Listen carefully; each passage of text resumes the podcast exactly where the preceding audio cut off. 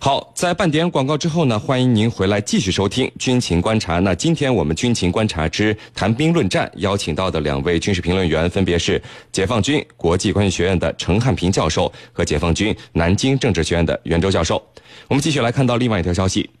中国国产大型喷气客机 C 九幺九呢，在五月五号下午完成了首飞。在国际上呢，民航大飞机改装成军用特种飞机的事例呢，那是比比皆是。那么，我们国产的民航客机 C 九幺九适不适合改装成军用飞机呢？那么又可以改装成哪些类型的军用飞机？我们一起来关注。袁教授，我们看到这个国产大飞机 C 九幺九是一种一百五十座级、最大起飞重量七十吨级的单通道客机。那么目前的基本型，它的起飞重量是在七十三吨左右。那未来发展型应该可以向上拓展到八十吨，最大的航程呢大概是五千五百公里啊。那么目前在国际上。有没有在这个级别上类似的民用机改为军用机的范例呢？那么这些目前其他国家如果有正在使用的这个级别的民用改装的军用飞机，和我们的 C 九幺九有没有什么可比性呢？请给我们介绍一下。好的，那么将民用的大飞机呢改装成军用飞机呢，目前对各国来说呢还是比较普遍的一种现象。那么通常来说呢，将民用民用飞机改装成军用飞机呢，它的方式呢有两种。一种呢是对已经出厂的飞机进行改装，那么就是把这个已经出厂的这个大飞机啊作为一个运载平台，那么对飞机的本身的性能并不做改动，那么在飞机上呢只是加装一些不同功能的呃军用装备，比如说各种侦察设备、通信设备、电子干扰设备、火力打击武器等等。呃，你像英国空军的 VC 幺零空中加油机，就是由退役的民用的 VC 幺零飞机改装来的。呃，美国的 P3C 反潜侦察机呢，这是美国洛克马丁公司呢，那么根据美国海军的要求，在支线客机 L188 的基础上改装的反潜机，还有欧洲的 S330 MRTT 加油机，是由它的空客 S330 这个直接改装而来的，呃，还有这个澳大利亚的气尾预警机，则是由波音737改装的改装的，那么美国的空中指挥机呢，一四，则是由波音波音公司呢。呃，直接在波音七四七客机上，那么加装了一些电子指挥设备，那么改装成的空中指挥机。那么另一种呢是生产线式的改装，那么就是把改装飞机综合到民航飞机的这个总装线上，那么一套生产线同时生产民航客机和改装的军用飞机。那么比较著名的呢，比如说美国的 P 八 A 这个飞机，那么它是在这个波音七三七客机的基础上，那么研制的最新的、最具代表性的一个成果。那么还有呢，这个 KC 幺零空中加油机，那么是由美国的麦道公司在 DC 幺零喷气式客机的基础上改装成的。那么呃，还有比较著名的呢，像美国新型的正在研制的 KC 幺三五加油机，呃 E 三预警机和波音七零七，他们用的都是同一个生产线。那么上述这个民改军的这个飞机呢，总体而言呢，技术上都是比较成熟的。呃，我们的 C 九幺九呃才首飞。那么从民改军上讲，目前呢还不能和上述机型相比。那么毕竟呢，我们首先还是要完成的是民用任务。那么至于这个什么时候改军用，那么肯定要等 C 九幺九的技术全面成熟之后。那么这是未来的事情，并非当务之急。那么不过我想强调的是呢，这个 C 九幺九作为中国的蒸汽机啊，那么它的采用了很多先进的技术。呃，很多业内人士都都评价说啊，说目前。这个 C 九幺九的水平呢，和同类的波音七三七客机、空客 A 三二零相比呢，实际上是毫不逊色的。也就是说，将来我们即使把 C 九幺九改为军用飞机，它一点也不比七三七和 A 三二零改了相应级别的这种军用飞机要差。呃，是的。嗯，好的。那陈教授，嗯，在很多人看来啊，C 九幺九改为军用似乎是一个很遥远的事情，因为它毕竟使用的是大量的关键装备啊、设备和子系统都是由西方的公司来提供的，而这个西方国家对我们中国提供的系统的用途啊，通常是严格控制在民用的领域，军用军事用途呢是受到一个严格限制的。那么，如果是这样的一个情况，C 九幺九的军用会不会还有很长的一段路要走？我们是不是急于要把它实是是不是要把它急于实现一个军事用途呢？呃，我觉得这个 C 九幺九如果要改成军用飞机的话，的确还有很长的路要走。呃，那么我们从一九八零年推出运十的时候到现在的 C 九幺九，我们走过了漫长的几十年。这几十年里头，可以说付出了几代人的这种努力，才有今天 C 九幺九的这个试飞的成功。那么我们未来。会不会急于把它作为这个军事化的用途呢？虽然这个 C 九幺九如果把它作为军事化的用途，我们可以把它变成一个空中的指挥所，把它作为一个电子攻击和情报的平台，来执行空中预警、控制以及防潜障任务，这样呢，使解放军的战斗力呢能够大增。但是呢，这是建立在一个比较理想的设想的基础之上的。有时候呢，理想很丰满，但是现实呢很残酷。那么未来，我觉得我们不会急于求成。呃，有主要有两个原因，一个呢就是我们目前 C 九二九在它这个变成这个大型民航飞机的过程当中还在探索。那么我们这一次试飞成功，等它真正进入市场还得有几年。那么等它进一步完善。可能还有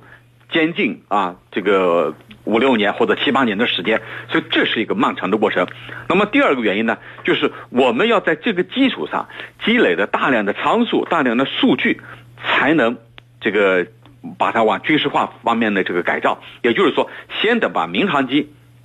把它弄起来，然后呢再进行军事化的改造，而不是说我同步就进行啊，既把它这个民航。作为民航的这个客机在使用，同时我就着手进行军事化改造，我觉得这不现实。先要等作为民航客机、大型客机运行起来，运行起来以后，建立了许多的参数数据，那么以此为基础，我们再做军事化改造的用途。那么只有这样呢，才比较科学。那么，因为这件事情呢，它是一个人命关天的，并不是说一蹴而就的，它需要一个漫长的过程，需要大量数据的积累，需要大量经验的积累。那么，我们 C 九二九的成功，就是几代人的努力，几这个十年磨一剑。那么，同样对未来的军事化的改造，那么作为军事用途，同样需要大量的时间、精力、人力和财力。我想啊，我想它不是一蹴而就的。主持人。好的，那么袁教授，这个民用机改为军用机的用途，我们看到啊，主要是有这个像预警机啊、空中指挥机、反潜巡逻机和心理战、电子战机以及这个空中加油机。那么您认为，就是未来如果要把这 C 九幺九改为军事用途，它最适合改装为哪些类型来使用呢？好的，那么从前面的讲述中呢，那么居民朋友可能也就发现啊，我们举的例子呢，就民航客机改为军用客机的例子啊。都是预警机、空中指挥机、反潜机和空中加油机等等。那么实际上，C 九幺九如果改的话，呃，也只能改成这些飞机。那么现在基本上没有哪个国家直接把民用的客机改为这个军用的运输机。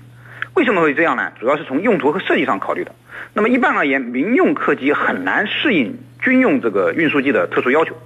呃，比如说民用客机的机体，我们都知道通常是比较修长的。那么这样的好处呢，是在飞行过程中可以减少阻力、节省油耗，那么提高飞机的航程。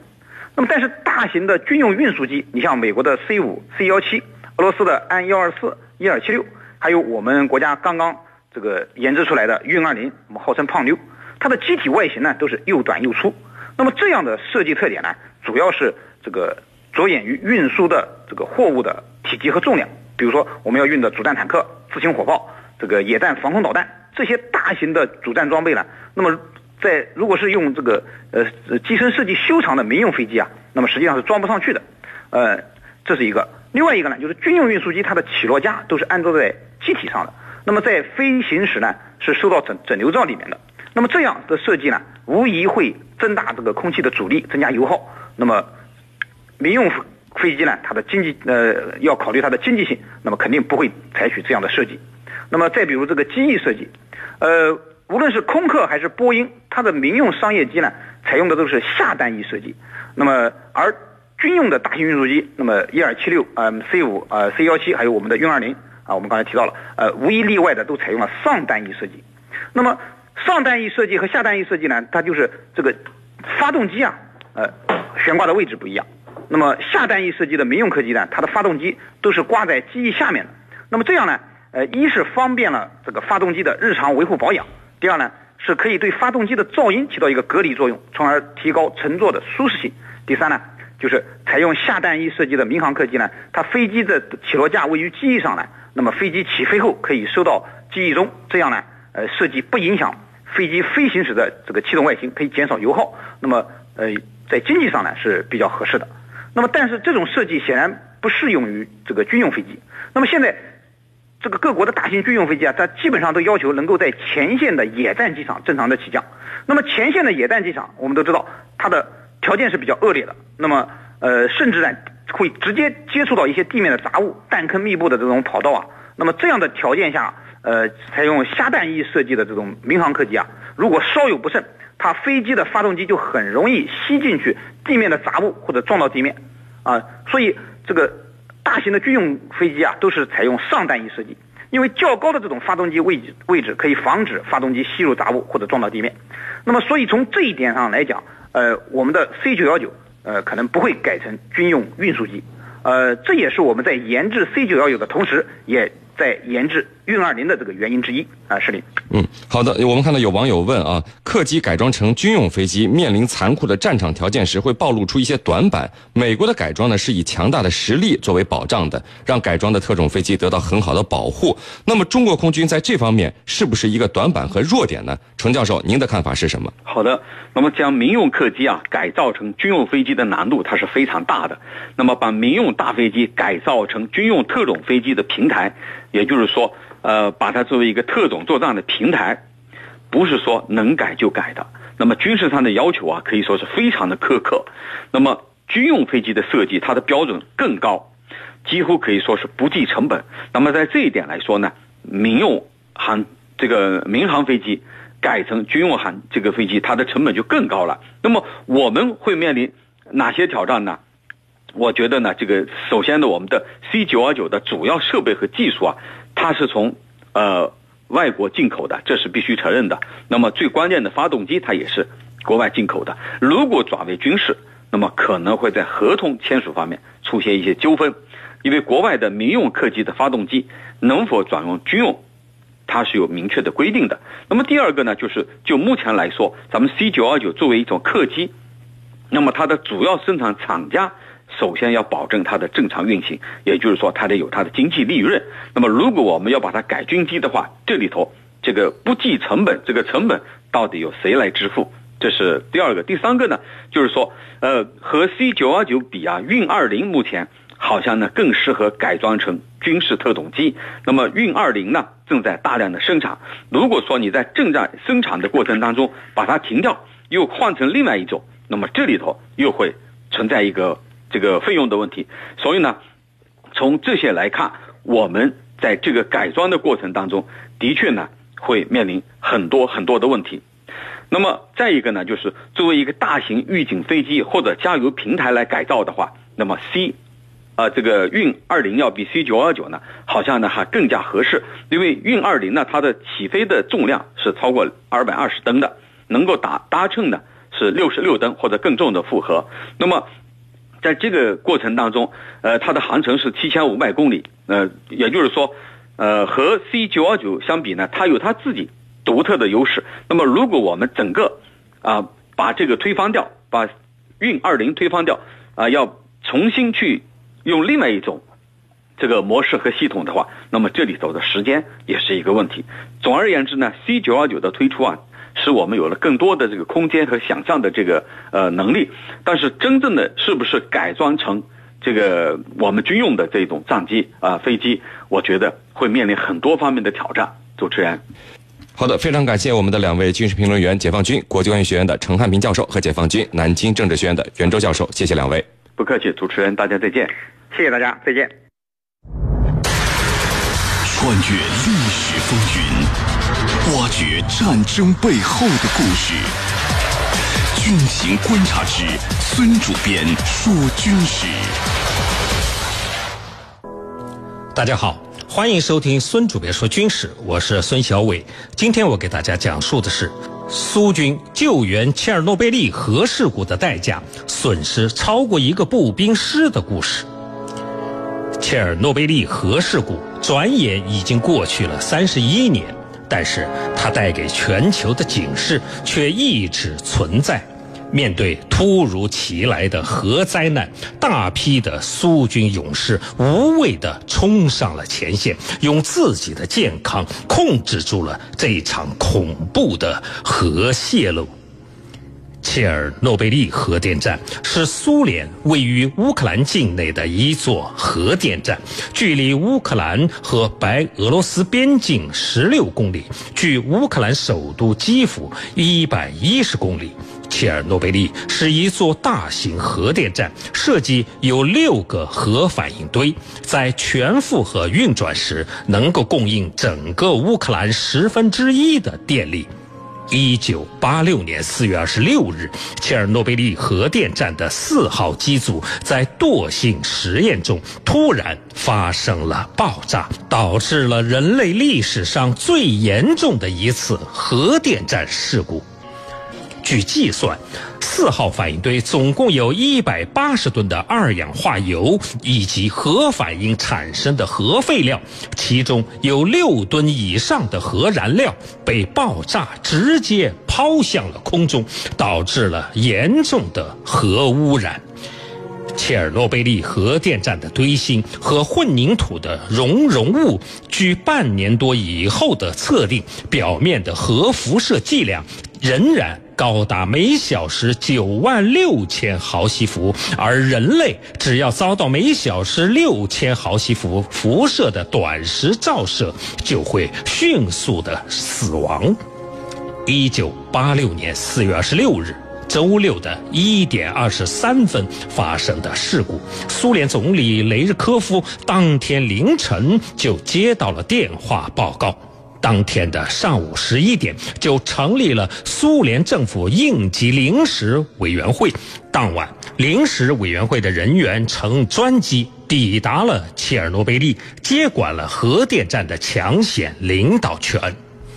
此时，核电站事故的现场已有两人死亡，五十二人出现了严重核沾染症状，被紧急空运到莫斯科陆军第六医院治疗。在临时委员会的专家们掌握了现场证据之后，当天的夜里，雷日科夫与苏军总参谋长阿霍罗梅耶夫元帅安排出兵救援，实施军管，并决定。紧急疏散普里皮亚季市的全体居民，苏军紧急征用了一千多辆的大型客车和三趟铁路专列。尽管事故现场的处置非常的高效，但关于整个事态并没有引起苏联最高当局的警觉。